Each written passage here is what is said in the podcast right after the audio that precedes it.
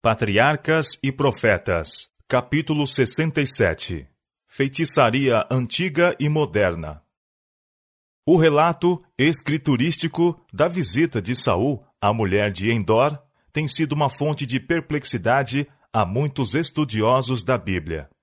Há alguns que assumem a posição de que Samuel estava efetivamente presente na entrevista com Saul, mas a própria Bíblia oferece base suficiente para uma conclusão contrária.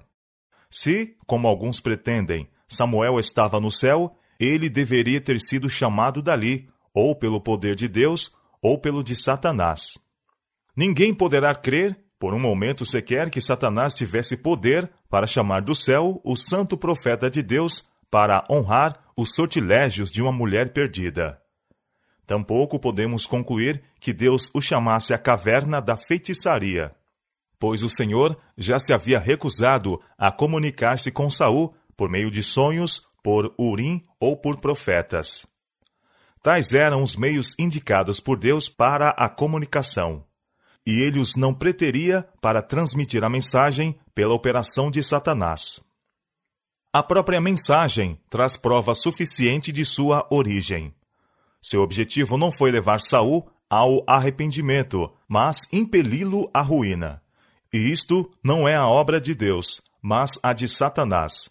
Ademais, o ato de Saul, ao consultar uma pitonisa, é citado nas Escrituras como um motivo porque ele foi rejeitado por Deus e abandonado à destruição.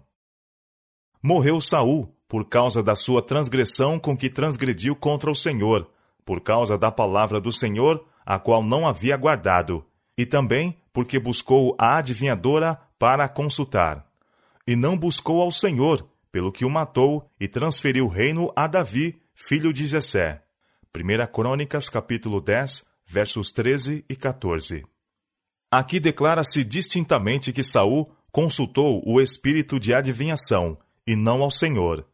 Ele não se comunicou com Samuel, o profeta de Deus, mas, mediante a feiticeira, entreteve comunicação com Satanás.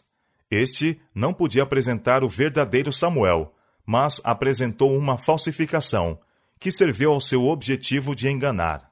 Quase todas as formas da antiga feitiçaria e sortilégios baseavam-se na crença da comunicação com os mortos. Aqueles que praticavam as artes da necromância pretendiam ter relações com os espíritos dos mortos e obter por meio deles conhecimento de acontecimentos futuros.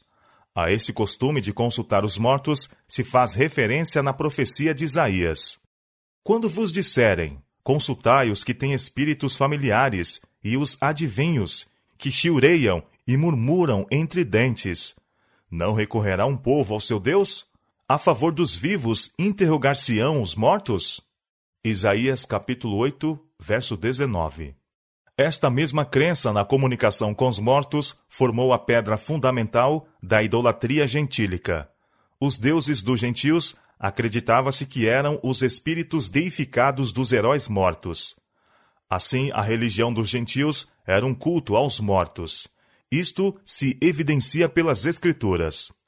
No relato do pecado de Israel, em Bet-peor, declara-se: E Israel deteve-se em Sitim, e o povo começou a prostituir-se com as filhas dos Moabitas.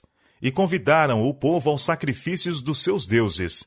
E o povo comeu, e inclinou-se aos seus deuses. Juntando-se, pois, Israel a Baal Peor. Números capítulo 25, versos 1 a 3.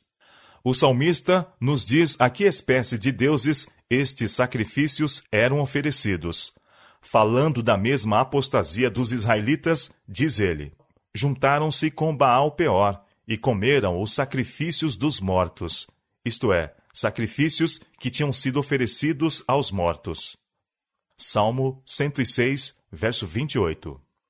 A deificação dos mortos tem tido lugar preeminente em quase todo o sistema de paganismo, como também tem a suposta comunicação com os mortos. Acreditava-se que os deuses comunicavam sua vontade aos homens e davam-lhe também conselhos quando consultados. Desta natureza eram os famosos oráculos da Grécia e de Roma. A crença na comunicação com os mortos é ainda mantida, mesmo nos países professos cristãos. Sob o nome de Espiritismo, a prática de comunicar-se com seres que pretendem ser os espíritos dos mortos tem se espalhado largamente. É ela calculada a ganhar as simpatias daqueles que depuseram seus queridos na sepultura.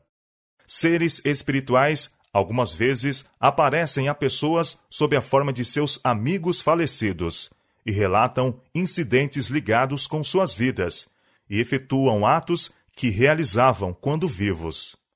Deste modo, levam os homens a crerem que seus amigos mortos são anjos que pairam sobre eles, e com eles se comunicam.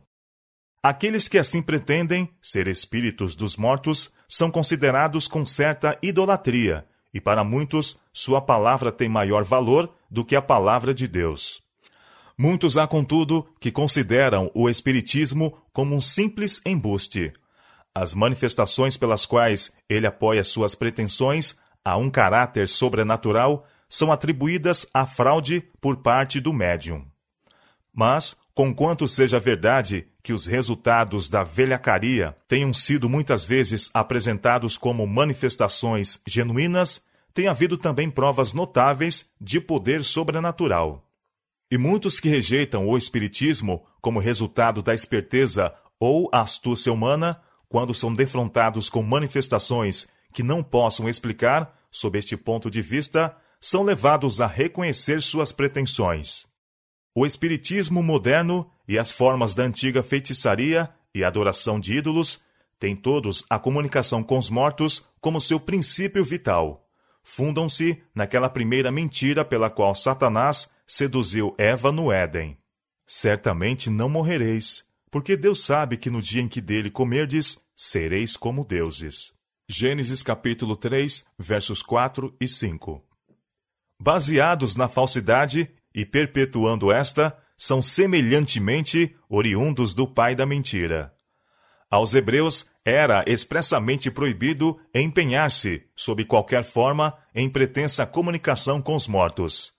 Deus fechou eficazmente esta porta quando disse: Os mortos não sabem coisa nenhuma e já não tem parte alguma neste século, em coisa alguma do que se faz debaixo do sol.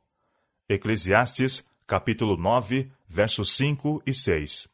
Sai-lhes o espírito, e eles tornam-se em sua terra. Naquele mesmo dia perecem os seus pensamentos. Salmo capítulo 146, verso 4.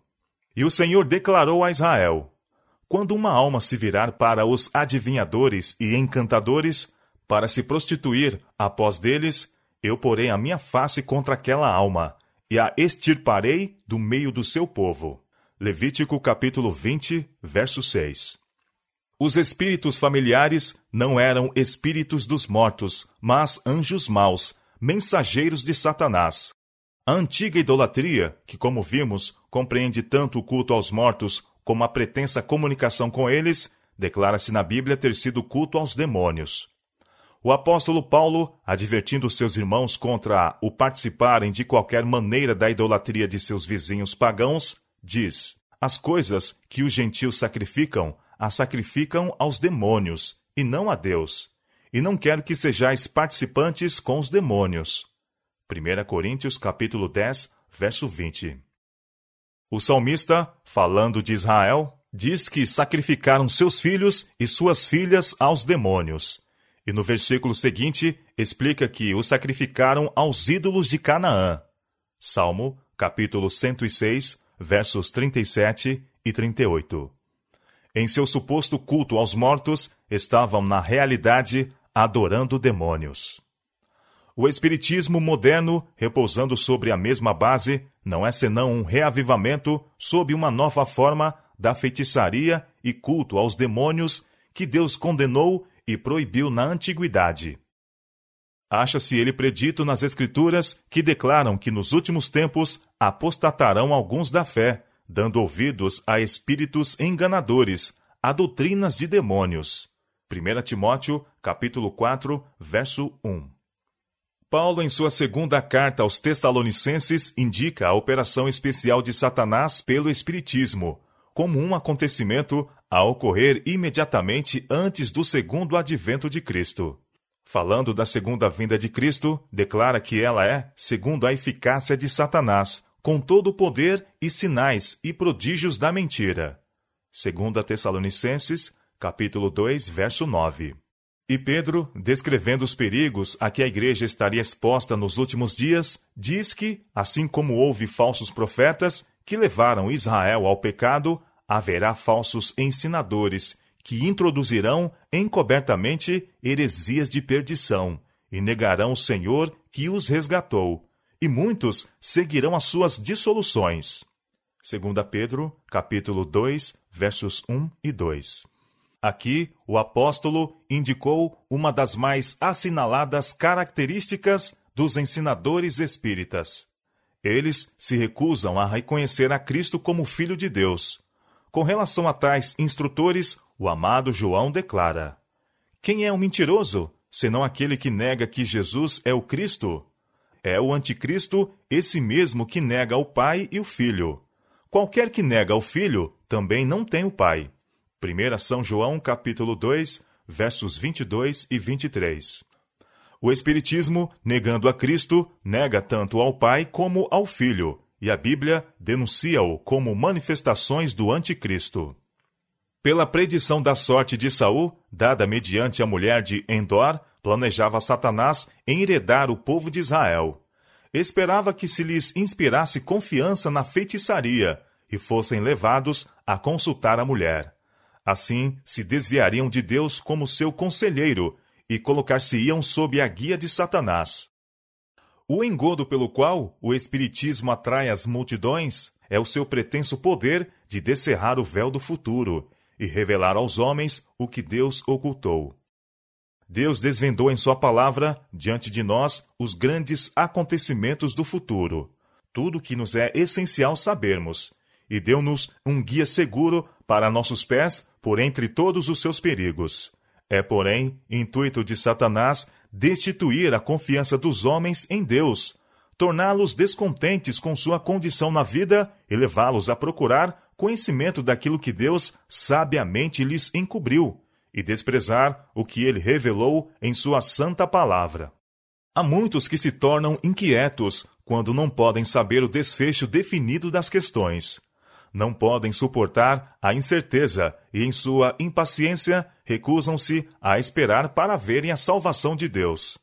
A apreensão de males impele-os quase à loucura. Dão lugar aos seus sentimentos de rebelião, correm de um lado para outro, com mágoa intensa, procurando entendimento a respeito daquilo que não foi revelado. Se tão somente confiassem em Deus e vigiassem e orassem, encontrariam consolo divino. Seu espírito se acalmaria pela comunhão com Deus. Os cansados e oprimidos encontrariam descanso para suas almas, se tão somente fossem a Jesus, mas quando rejeitam os meios que Deus ordenou para o seu conforto e recorrem a outras fontes, esperando saber o que Deus recusou revelar, cometem o erro de Saul e desse modo apenas obtêm conhecimento do mal. Deus não se agrada com esta conduta, e ele o exprimiu nos termos mais explícitos. Esta impaciente pressa de rasgar o véu do futuro revela falta de fé em Deus e deixa a alma aberta às sugestões do máximo enganador. Satanás leva os homens a consultar os que têm espíritos familiares e, revelando coisas ocultas do passado, inspira confiança em seu poder para predizer coisas vindouras. Pela experiência adquirida através dos longos séculos, ele pode raciocinar partindo das causas aos efeitos e predizer muitas vezes com certo grau de precisão alguns dos acontecimentos futuros da vida do homem. Assim, está ele habilitado a enganar pobres almas transviadas e levá-las sob seu poder e conduzi-las cativas à sua vontade. Deus nos deu esta advertência pelo seu profeta. Quando vos disserem, consultai os que têm espíritos familiares e os adivinhos que chiureiam e murmuram entre dentes. Não recorrerá um povo a seu Deus?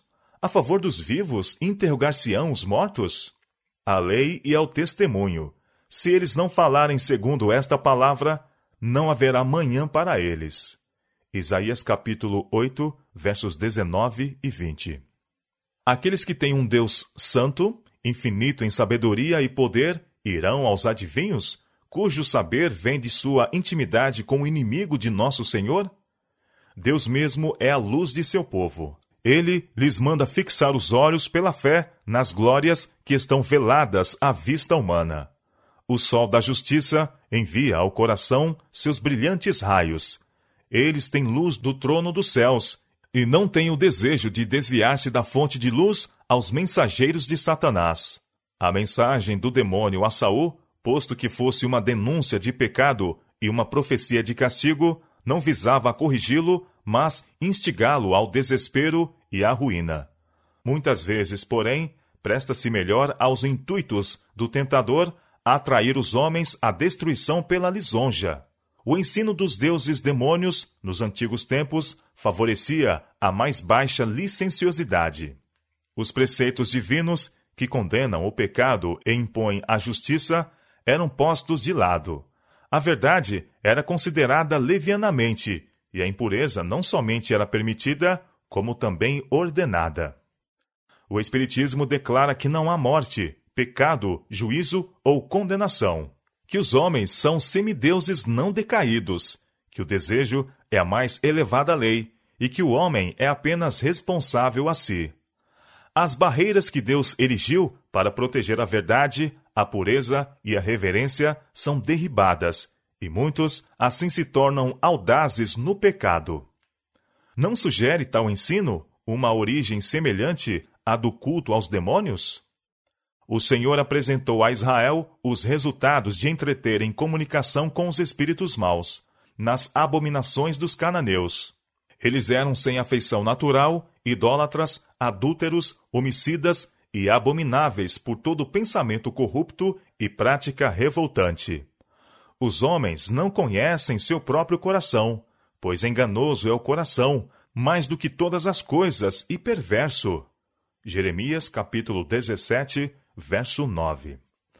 Mas Deus compreende as tendências da natureza depravada do homem. Naquele tempo, como agora, Satanás estava vigilante para acarretar condições favoráveis à rebelião, a fim de que o povo de Israel se tornasse tão aborrecível a Deus como foram os cananeus. O adversário das almas está sempre alerta para abrir canais à torrente livre de males sobre nós, pois deseja que sejamos arruinados e condenados diante de Deus. Satanás estava decidido a conservar a posse da terra de Canaã, e quando se tornou ela a habitação dos filhos de Israel, e a lei de Deus se fez a lei do país, ele odiou a Israel com ódio cruel e funesto, e tramou a sua destruição. Pela operação de espíritos maus, deuses estranhos foram introduzidos, e por causa da transgressão, o povo escolhido foi finalmente disperso da terra da promessa. Esta história Satanás está esforçando para repetir em nosso tempo. Deus está tirando seu povo das abominações do mundo, a fim de que guardem sua lei. E por causa disto, a ira do acusador de nossos irmãos não tem limites. O diabo desceu a voz e tem grande ira, sabendo que já tem pouco tempo. Apocalipse capítulo 12, versos 10 e 12. A terra antitípica da promessa está precisamente diante de nós, e Satanás está resolvido a destruir o povo de Deus e separá-lo de sua herança. O aviso: vigiai e orai, para que não entreis em tentação. Nunca foi mais necessário do que hoje. A palavra do Senhor ao antigo Israel é também dirigida a seu povo nesta época.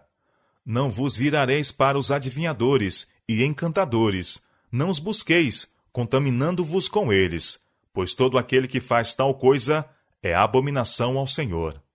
Levítico capítulo 19, verso 31 e Deuteronômio capítulo 18, verso 12.